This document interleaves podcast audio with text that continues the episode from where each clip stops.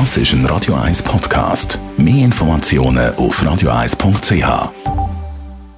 Der Radio 1 Beziehungstyp mit der Paartherapeutin Danja Schifftan. Präsentiert von Paarship, die Schweizer Online-Partneragentur. Paarship.ch. Ja, Sie kennen es sicher auch, oder? Manchmal geht im Leben einfach etwas letzt. Und ja, gerade wenn man nicht so gut gelohnt ist und der Tag vielleicht noch ein bisschen grau, so wie heute, dann sucht man jemanden, der daran schuld ist. Genau das sage in Beziehungen aber wirklich toxisch, sagt unsere Beziehungsexpertin in unserem heutigen Beziehungstipp. Schuldzuweisungen, die sagen nichts als Gift für die Beziehung. Immer wieder möchten wir gerne, du bist schuld daran, dass unser Nachtessen anbrennt ist. Du bist schuld daran, dass irgendwie unser Urlaub in die Hose ist.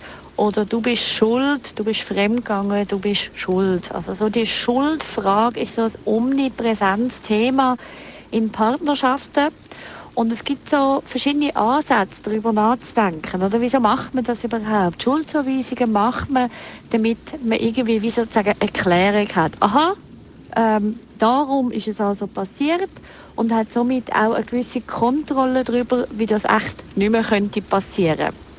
Und gleichzeitig ist in vielen Sachen die Schuldfrage auch einfach müßig, oder? Weil irgendwie spielt es eigentlich nicht wirklich eine Rolle und es macht nur ein schlechtes Gefühl und es geht eigentlich nur darum, um den anderen unter Druck zu setzen und sozusagen seine Macht ausüben.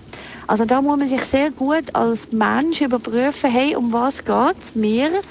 geht es mir darum, die Schuldfrage aufzuwerfen, weil wirklich etwas passiert ist, wo man muss klären miteinander und wo man muss eventuell auch eine Wiedergutmachung haben oder geben.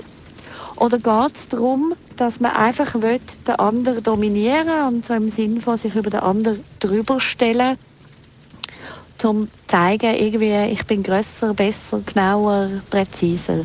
Also dort lohnt es sich auch, seine eigenen Werte und Vorstellungen mal ein bisschen zu überprüfen und anzuschauen, um vielleicht dann in der Folge ein bisschen vorsichtiger mit seiner Sprache umzugehen. Aber genau das ist es ja. Sich selber anschauen, mm, das ist ja meistens so sehr unangenehm.